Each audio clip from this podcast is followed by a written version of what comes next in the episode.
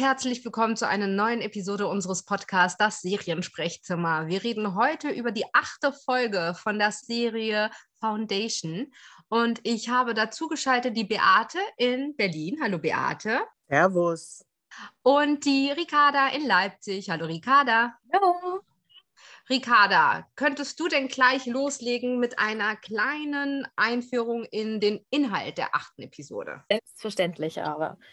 Die achte Folge trägt den Titel The Missing Piece und setzt die Handlung an drei Punkten fort. Und zwar geht es weiter bei Salvor, die mit äh, den Anacrons inzwischen auf der Invictus ja gelandet ist. Da spitzen sich diverse Konflikte weiter zu und äh, diverse Fliegen fallen, sodass am Ende dort eigentlich nur noch Salvor, Farah und ähm, dieser eine prominente Handlanger von Farah stehen und äh, den Sprung des Schiffes quasi Richtung Trenton vorbereiten. Man sieht auch am Ende, dass das Schiff irgendwie einen Sprung ausführt, aber da kommt dann ähm, quasi ein kleiner Cliffhanger und man sieht nicht wohin. Ein weiterer Twist an dieser Stelle ist auch, dass man erfährt, dass Trommelwirbel Hugo überlebt hat tatsächlich in der letzten Folge und der jetzt gerade dabei ist, sein Volk, die sogenannten Thespians, zu Hilfe zu ziehen, um da Salvo rauszuretten, beziehungsweise den Plan der Anacrons zu vereiteln. Die Haupthandlung, würde ich fast sagen, dieser Folge geht aber bei Brother Day an. Und zwar äh, tritt er seine Pilgerreise jetzt an, diese sogenannte Spiral, und begibt sich halt auf diese Reise, die ähm, man pilgert da quasi durch so eine Wüstenlandschaft. Das Ziel ist es, zu so einer Höhle am Ende zu gelangen, mit nach erschwerlicher Reise, ohne Trinken und alles. Und äh, sollte man das tatsächlich schaffen, erhält man am Ende wahrscheinlich eine Vision im Idealfall in einer Höhle. Und ähm, äh, während der Reise sieht man, wie er halt mit einem normalen Bürger so ein bisschen ähm, sich unterhält während des Laufens. Es kommt fast so rüber, als wäre das äh, das erste Mal in seinem ganzen Leben, dass er mit einem ganz normalen Menschen sich unterhält und fast, fast schon so ein bisschen vermenschlicht wird dadurch auch.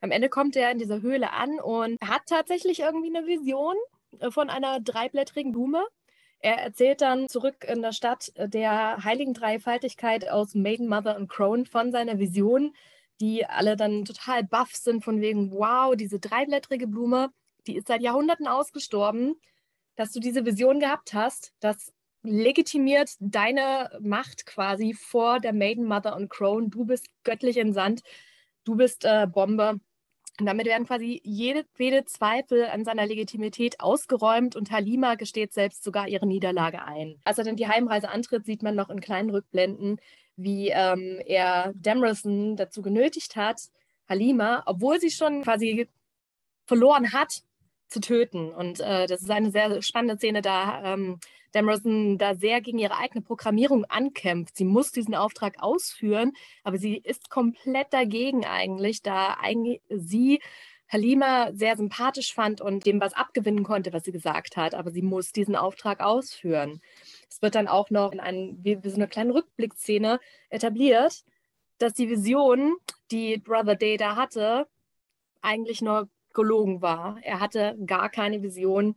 Er hat das nur sich ausgedacht, beziehungsweise dem, diesen Menschen, den er auf der Pilgerreise getroffen hat, von ihm abgekupfert. Er hatte davon nämlich erzählt, ihm während der Reise. Und Hale, die auf dem Schiff mit Harrys äh, künstlicher Intelligenz da weiterhin rumstreitet und von ihm erfährt, was ich auch als ziemlich krassen Twist empfand, dass das Schiff auf dem Weg zu Harrys Heimatplaneten ist, wo tatsächlich eine zweite Foundation in Arbeit ist und Gail mit ihm dann rumstreitet, was dann ihr Sinn und Zweck hier noch ist. Und sie möchte wissen, was der Zweck von dieser Foundation ist. Und sie will da eigentlich einfach nur raus, sagt ihm dann, stellt ihm quasi ein Ultimatum, entweder sagst mir jetzt, was hier Sache ist oder du lässt mich jetzt einfach gehen, weil meine Geschichte in deiner Geschichte ja offensichtlich beendet ist. Und das äh, gewährt er ihr dann auch. Und man sieht am Ende quasi, wie sie in eine Kapsel steigt und ähm, die Reise in ihre Heimat antritt. Und damit übergebe ich das Wort, falls da irgendwie was gefehlt haben sollte. Was ich noch tatsächlich gesehen habe, ist, am Anfang sieht man ja in einer kleinen Rückblende tatsächlich die Geschichte von Farah, wie es denn dazu gekommen ist, dass sie geworden ist, wie sie geworden ist als Kind. Also es ist eine ganz mini, mini, mini Szene, aber ich finde es halt sowas, ich finde das immer ganz schön, dass es auch solche Szenen gibt. Wir haben ja eigentlich die Anackerons bislang ja immer nur so martial und Haut drauf und nicht wahnsinnig intelligent und, und klar nur auf Hass und Rache aus. Aber ich finde halt, wenn man die kleine Farah auf ihrem Heimatplaneten mit einem anderen Kind spielen sieht und dann diese Explosion, die dann mehr oder weniger ihre ganze Existenz da ja in, ja, in Schutt und Asche gelegt hat, finde ich das ja schon, das sind so kleine Szenen, die einen trotzdem mal auch so Einblicke geben in die Psyche dieser Menschen. Und das finde ich eigentlich ganz schön. Ich weiß nicht, ob, äh, wie es euch erging mit so einer kleinen Szene. Das machen die ja relativ oft. So kleine Rückblende und wir verstehen diese Menschen und mögen sie vielleicht sogar auch ein bisschen mehr deswegen von dem genauen Ausmaß dessen, was ihr passiert ist da. Also äh, ja, ihre ganze Familie ist gestorben und ihr Gesicht ist irgendwie verätzt und so. Aber ja, es ist logisch, dass sie da Hass äh, gegen das Empire empfindet. Ähm, die Frage ist nur, ob äh, es da nicht auch andere Methoden gäbe, halt das zu machen. Aber da, da, fehlt halt ihr an der Stelle einfach wirklich, das hatten wir, glaube ich, schon immer irgendwo erwähnt, dass es so diese Diskrepanz zwischen gebildeten Menschen, die gegen das Empire irgendwie Pläne schüren und weniger gebildeten Menschen, die halt einfach nur eiskalte Rache ersinnen irgendwie ist. Also es zeigt sich halt an der Stelle, dass die dann wahrscheinlich nachdem ihre Familie da gestorben ist, einfach keine, keine Führung, keine andere Erziehung genossen hat, die ihr da andere Versionen zum Umgang mit ihren Gefühlen aufgezeigt hätten. Also sie kennt dann halt einfach nur draufhauen. Ja, das ist ja auch nur ein ganz kleiner Einblick, ne? Aber ich finde schon, dass es so ein bisschen wegweisend ist, dass man sieht, okay, jeder da hat irgendwie ein Leben und irgendein Schicksal und irgendwie was erlebt, was dazu führt, dass er jetzt so handelt und so ist, wie er jetzt ist. Ne? Weil manchmal finde ich, ähm, das ist ja auch was, was wir wahrscheinlich auch in unserer Gesellschaft machen, wo es um Schlagzeilen und sowas geht, dass es ähm, ja auch immer so eine Stigmatisierung gibt. Ne? So, äh, hey, das, der ist böse, der hat was Böses getan, der macht das und das. Ne? Aber dass es dann Menschen sind mit einer eigenen Geschichte, die wahrscheinlich genauso wie du sagst, sie wird ab da wahrscheinlich ein Drecksleben gehabt haben und nie die Gelegenheit gehabt haben, ähm, diese Gefühle in irgendeine andere Bahnen zu lenken, ne? was anderes damit anzufangen, als das, was sie am Ende, was aus ihr geworden ist. Ja, es geht ja, wenn man jetzt mal ganz technisch spricht, bei Serien immer darum, dass die Figuren sich erklären über ihre Motivation. Also du musst als Zuschauer verstehen, was die motiviert und was die antreibt. Und nur so gelingt es dir, dass du überhaupt eine Empathie aufbaust als Zuschauer. Also egal in welche Richtung, positiv wie negativ, du musst irgendein nachvollziehbares Verständnis haben als Zuschauer, warum jemand irgendetwas tut. Und dafür sind genau solche Sequenzen gedacht. Und deswegen finden die auch und es reicht auch schon. Das ist so interessant, dass das nur so kleine, kurze Versatzstücke sind, aber die reichen schon komplett aus, um die Figur zu erklären. Ja. Insofern finde ich das auch sehr wichtig, dass sie das beibehalten, weil das machen sie die ganze Zeit. Ja, also auch mit Gal und anderen, ne? Aber ja. klar, jetzt äh, hat sie jetzt, ich meine, äh, die war 20 Sekunden Szene oder 30 Sekunden Szene, ne?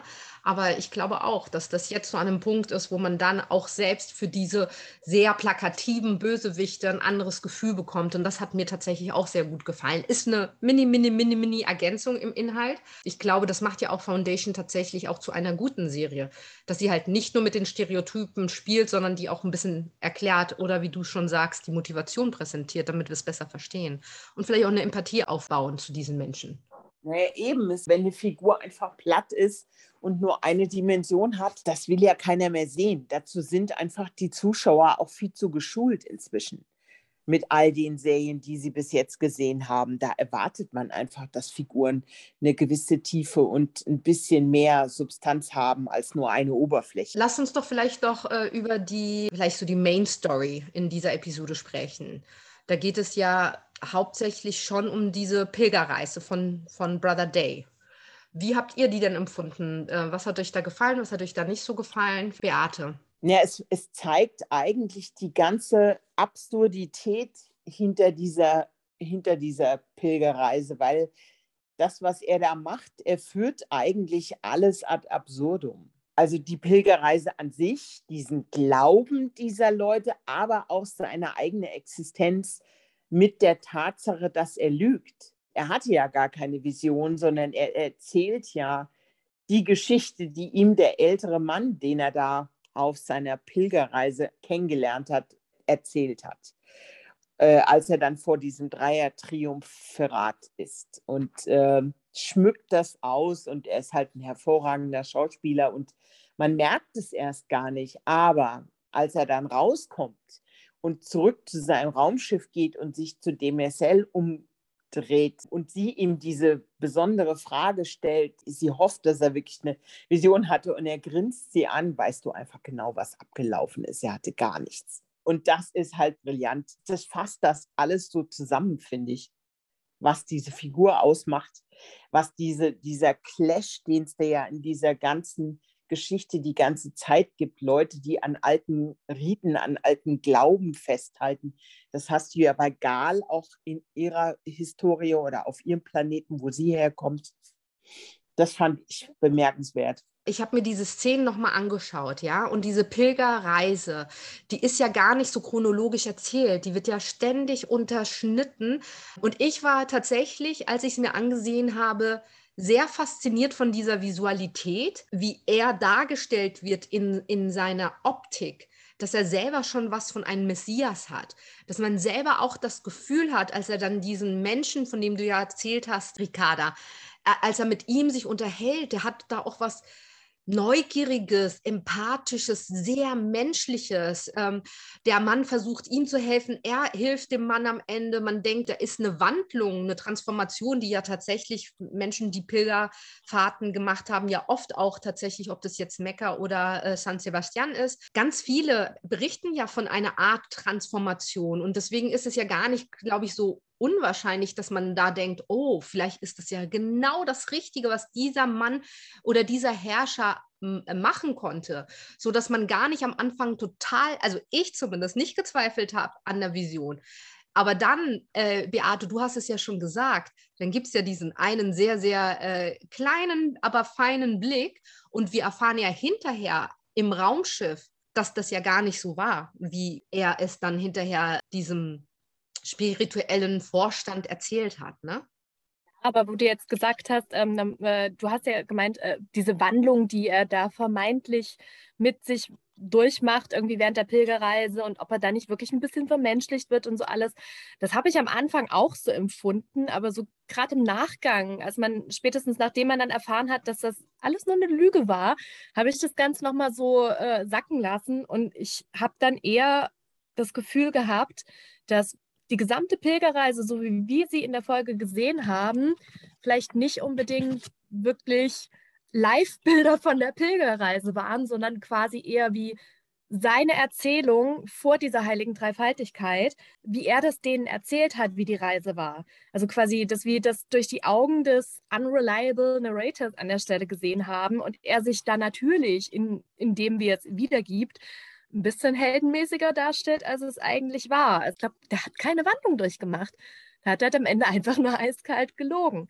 Und deswegen fand ich halt hammergeil auch, äh, wie dann Damrosel da am Ende ihm so, so richtig schnippisch gekommen ist eigentlich. Sie hat ihm doch dann gesagt, ich wünsche dir wirklich, dass du eine Vision gehabt hast, weil keine Vision am Ende nach dieser Pilgerreise zu haben, boah, das würde ich wirklich keinem wünschen. Und das ist das ist richtig fies gewesen eigentlich, weil er das danach auch sichtlich sacken lässt und ihm auffällt, was für eine Nullnummer er eigentlich ist, weil er tatsächlich keine Vision hatte. Und ich glaube, das, das setzt ihm richtig zu, dass sie das gesagt hat.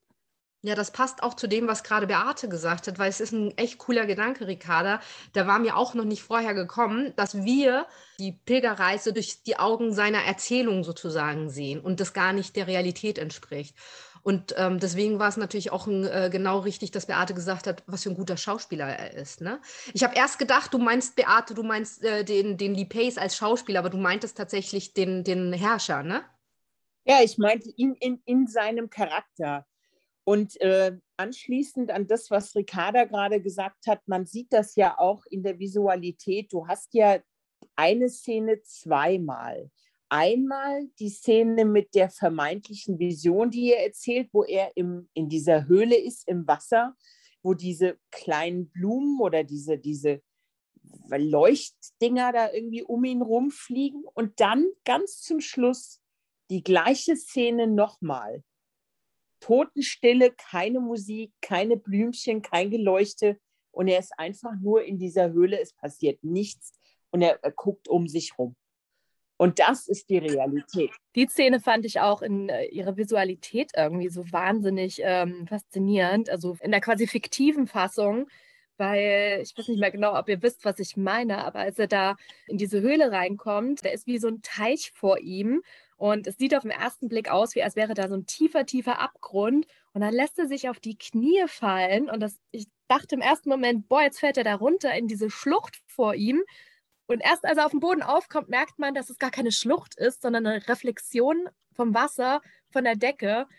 Und er landet halt in dem Teich. Und das, das sah einfach optisch phänomenal aus. Also, und dann kommen da diese Salzkristalle, die die Blumen bilden. Also wirklich visuell wahnsinnig, wahnsinnig toll anzusehen, die Szene. Ja, ja, ich fand auch diese Szene wunderschön und ich fand es auch, was Beate gerade gesagt hat, mit, dass die nochmal diese gleiche Szene nochmal gezeigt haben in der Echtheit das war schon ganz schön krass. Das ist einfachstes Fernsehen und trotzdem auf den Punkt.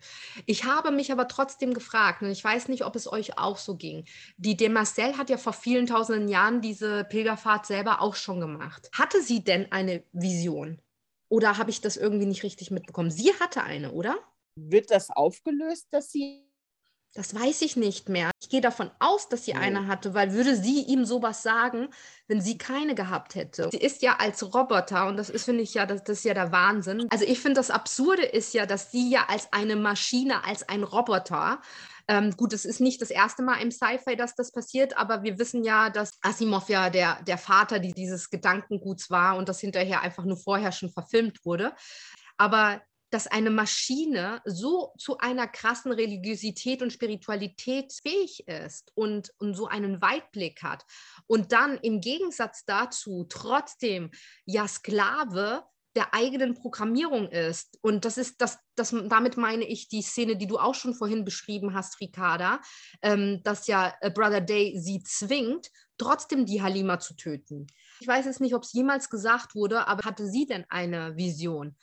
Und ich vermute, sie hatte eine, weil sonst wäre, wäre für mich diese Spitze, die sie ja äh, Day gibt. Es wird auf jeden Fall so dargestellt, allein durch wirklich diesen letzten Satz da von ihr, dass also wenn, wenn sie sowas raushaut, das würde sie ja nicht raushauen, wenn sie am Ende selbst keine Vision hatte. Sie stellt sich ja doch ein bisschen als was Besseres als ihn dar und das wäre ja nur bestätigt dann dadurch, dass sie im Gegensatz zu ihm eine Vision hatte. Ist denn wirklich wichtig, ob diese Religion Realität ist oder nicht? Oder ob die, ähm, ob die Visionen und was daraus abgeleitet wird, Realität sind oder nicht. Es ist doch nur wichtig, woran die Leute da glauben. Und er erfüllt das, woran die glauben. Fertig, Ende aus. Und ob das jetzt wirklich tatsächlich was mit Mystik und mit, mit, mit äh, keine Ahnung, übernatürlichen Kräften und mit seherischen Fähigkeiten zu tun hat, ist doch eigentlich völlig irrelevant. Wichtig ist nur, dass dieses Dreiergremium ihm sozusagen als Gott akzeptiert und als jemand, der ihnen vorsteht. Das ist doch das, worum es da eigentlich ging. Alles andere ist zweitrangig. Beate, du redest aber jetzt aus der Perspektive von Brother Day. Ja, aber ich rede generell äh, aus einer anderen Perspektive, muss man das ja gar nicht sehen. Ob da irgendwas dran ist oder nicht, hat doch überhaupt keine Relevanz. Überhaupt gar keine. Die Tatsache, dass dieser Roboter eben schon so lange existiert und alles mitbekommen hat, auch von allen Planeten wahrscheinlich irgendwelche Informationen hat, und sich dann so eine Art Bewusstsein, wie gesagt, das ist Spekulation, gab es damals, als Asimov geschrieben hat, ja noch gar nicht. Die Robotik war absolut in den, in den Kinderschuhen. Das muss man immer mit berücksichtigen. Das heißt, wenn wir reden, wenn wir wirklich von Artificial Intelligence jetzt in der Neuzeit reden, dann sind das sowieso Sachen, die sie sich jetzt neu für diese Serie ausgedacht haben ob ein Roboter dann irgendwann, wenn er lang genug sich mit der, mit der menschlichen Seele auseinandersetzt, selber sowas wie ein Bewusstsein entwickelt ähm, und das es, guck doch mal, wie viele Leute glauben an irgendetwas, ohne dass es tatsächlich existiert. Das ist doch die, die Basis von Religion. Das erinnert mich gerade an diese News Story, die wir neulich mal hatten. Äh, das hattest du, Beate, glaube ich, uns mal geschickt, dass irgend so eine künstliche Intelligenz, die es hier also jetzt in der realen Welt gibt, vor kurzem irgendwie rausgehauen hat, dass sie Mutter werden möchte. Ja. Das, äh, das, das, ist ja irgendwie voll das Gleiche, dass ähm, eine künstliche Intelligenz lange genug mit diesem ähm, Wissen, Frau macht Kind oder Frau braucht Kind, gefüllt wird, dass dann diese künstliche Intelligenz auch irgendwann sagt, hey, äh, meine Programmierung sagt, ich bin Frau, ich brauche jetzt Kind.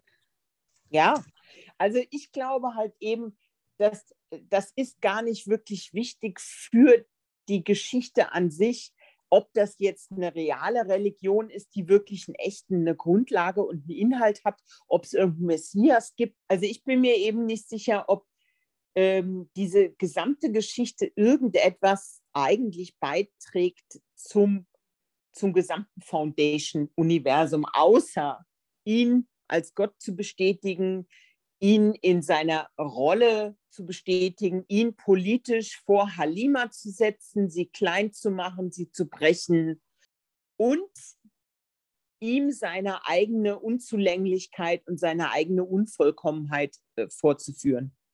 Ich finde aber auch, dass diese Folge uns auch gezeigt hat, wie steht er im, im Vergleich zu dem, dem Marcel. Und äh, man hat ja jetzt ganz genau gesehen, was passiert, wenn sie was macht, was ihm nicht passt. Dann bestraft er sie. Dann sagt er nämlich, hey, du hast dich verneigt vor Halima, du warst illoyal mir gegenüber. Ich habe jetzt dieses ganze fucking Ding gemacht, um mich hier zu beweisen. Und du gehst jetzt hin und killst die Frau, die du eigentlich verehrst. Und das war ja auch diese wunderschöne Szene am, am Ende, dass man dann einfach gesehen hat, okay, eigentlich macht der Marcel jetzt gerade etwas, was sie gar nicht machen will, aber sie muss. Ja, und deswegen hat sie ihm ja dann äh, eine Retourkutsche verpasst. Also sie hat ihm dann am Ende wieder den, eigentlich eine mitgegeben, auch, auch nochmal aufgrund dessen, dass er sie hat Halima töten lassen. Sie hat ihm den Spruch gedrückt ja. mit der Vision. Das war ja, wenn du die letzte Szene siehst, wo er ihn wieder in diesem wo sie in diesem Jumpship sind und bevor die springen können, müssen die ja in diesen Tank gelegt werden und dann wird er ja angeschlossen und dann hat er ja noch mal eine kleine Rückblende auf das, was ihm da in der Höhle passiert ist und da siehst du, dass er umgeben von Wasser ist, da ist nichts, da ist keine Vision und du siehst den Gesichtsausdruck und das ist halt echt perfektes Fernsehen. Mit so einfachen Mitteln erzählst du so viel. Das ist richtig gutes Storytelling. Das ist nicht wie in Deutschland, wo dann stundenlang die Scheiße erklärt wird. Also in Deutschland würden sie jetzt das Ding zerreden. Da würden jetzt irgendwie drei Schauspieler würden jetzt dazu drei, vier Sätze sagen. Und was machen die? Nö. Die, du verstehst einfach Emotionen. Ne? Ja, also du, du, du brauchst nicht viel, um eine Geschichte weiter nach vorne zu bringen und irgendwas zu erklären. Es ist einfach gut erzählt, wirklich richtig gut erzählt bestätigt aber auch gleich wieder, was du immer uns äh, hier quasi vorpredigst, dass man halt wirklich aufpassen muss, weil wenn du jetzt dann irgendwie so ein, so ein seichter Fernsehgucker bist und da dann nebenbei in deinem Handy rumdaddelst, ähm, dann verpasst du halt diese Blicke, die die sich äh, zuwerfen und vielleicht so, so eine ruhige letzte Szene, die bestätigt, dass er diese Vision gar nicht gehabt hat, dann, dann entgeht dir halt viel. Also du musst halt schon aufpassen. Ja, mhm. ich habe immer Angst, dass ich die Leute nerve, weil ich mich immer wiederhole. Aber das ist halt wirklich eine Serie, die kann man nicht nebenbei beim Bügeln gucken. Das ist kein Fast Food. Das ist eine Serie, die hat Tiefgang und da muss man hingucken und man muss zuhören und respektvoll mit dem Material äh, umgehen, was einem da gegeben wird. Und die spielen das halt auch wirklich gut. Die spielen das alles mit den Augen. Also Brother Day spielt das mit den Augen, also Lee Pace und auch die Schauspielerin, die der Marcel spielt. Die hat ja Tränen in den Augen an einigen Szenen so. So, ihr Lieben, Highlight, Lowlight und Bewertung. Einfach den Anfang. Also genau, mein, mein Highlight würde ich schon sagen, ist in erster Linie Optik gewesen in dieser Folge. Äh, also die, diese eine Szene, die ich vor uns beschrieben habe, mit der Vision und wie er da in dieser Höhle ist und auch die Pilgerer. Also ich fand das, ähm, das sah optisch einfach gut aus und hat halt wirklich auch dieses ganze Messias-Gottheit-Ding so unterstrichen, äh, so perfekt und dann auch Halima, auch dass sie gestorben ist, ist zwar scheiße, aber sie sieht halt selbst beim Sterben einfach phänomenal aus. Also nicht, dass man den effektiven Moment sieht, aber die, die Szene war einfach so phänomenal geschauspielert. Also das äh, werte ich jetzt mal im weitesten Sinn auch als Optik der, der Szene. Optisch war das echt eine Highlight-Folge und auch inhaltlich ähm, so viel transportiert wurde da. Ähm, worüber wir jetzt zum Beispiel auch gar nicht geredet haben, war dieser krasse Twister mit, mit Harry, dass es einfach mal eine zweite Foundation gibt. Also ich meine, what the fuck irgendwie? Wozu, weshalb, warum? Das, das wird einfach so in den Raum geworfen und wir werden hoffentlich im, im Nachgang noch mehr dazu erfahren. Also Inhalt und Optik sind mein absolutes Highlight, ohne genau auf Bestimmtes einzugehen, sondern einfach die ganze Folge dahingehend stark, stark, stark. Ähm, Lowlight würde ich dann vielleicht maximal sagen, dass äh, Halima halt weg ist. Das ist halt einfach mal doof. Bewertung? Und, ähm, Bewertung, stimmt. Ähm, ich gebe mal einfach ganz bescheiden ähm, eine 100 von 10 Punkten. Beate, Highlight, Lowlight und deine Bewertung. Lowlights habe ich keins, eigentlich nur Highlights. Also vor allen Dingen diese kleinen, minimalen Zwiegespräche, die sie haben untereinander. Also Halima mit Demerzel, ähm, Brother Day mit ähm, Demerzel. Also diese kleinen, diese kleinen Minimal-Mikro-Dialoge, die die haben, die ja ausreichen und die das ganze Ding transportieren. Das finde ich ziemlich beeindruckend. Ja, und deine Bewertung? Und natürlich 10 von 10. Ja, also ich, ähm, ich kann mich eigentlich euch nur anschließen. Ne? Ähm, ich mochte tatsächlich auch diese 30 Sekunden Szene am Anfang, dass ich einfach auch schon mal so einen Einblick bekommen habe in die Psyche der Bösewichtin. Ich fand, das war einfach so eine unfassbar gute und starke Folge. Ich äh, fand auch diese Messias-Pilger-Optik unfassbar. Ich mag auch den Gedanken, auf den du uns gebracht hast, Ricarda. Im Grunde haben wir vielleicht wirklich nur die Visualität seiner Geschichte gesehen und wahrscheinlich ist die echt ganz anders abgelaufen. Aber auch in der Höhle, das, was du auch erwähnt hast, das war wunderschön. Beate, was du sagst, die Zwiegespräche zwischen Halima und dem Marcel, kurz bevor der Marcel sie töten muss, diese, dieser innere Kampf, also auch schauspielerisch, Hut ab, mega. Diese Feinheiten zwischen dem Marcel und Brother Day. Am Ende im, im Raumschiff äh, Harry und äh, Gal, äh, die zweite Foundation, wo ich so viele Fragen habe, die ich, ich weiß nicht stellen darf, weil ich weiß schon, was Beate sagt. Ich würde es ja sagen, was mit der zweiten Foundation ist, aber dann würde ich euch spoilern. Oder Beate? Nur kurzer Einwurf. Es gibt ein ganzes Buch, was The Second Foundation heißt.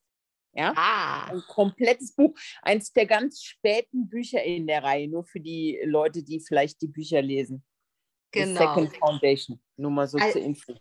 Es war eine richtig, richtig großartig, ganz tolle Folge.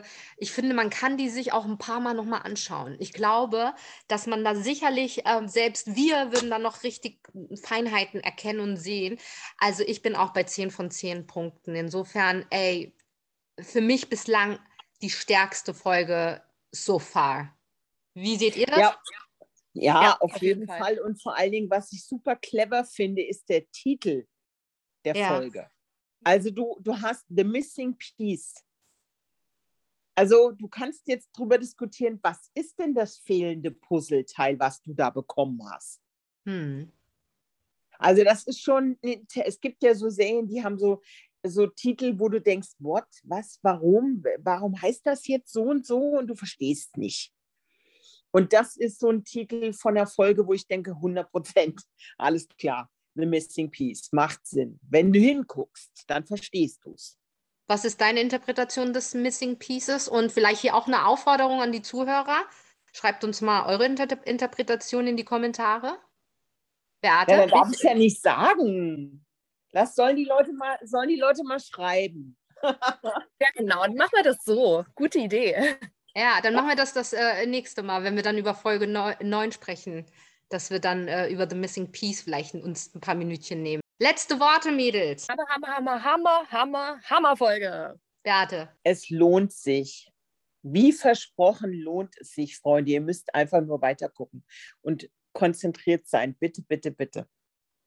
Wir haben nur noch zwei, zwei Episoden, bis dann auch äh, Foundation Season 1 vorbei ist, ne? Ja. Ging schnell, ging schnell die Zeit. Ja.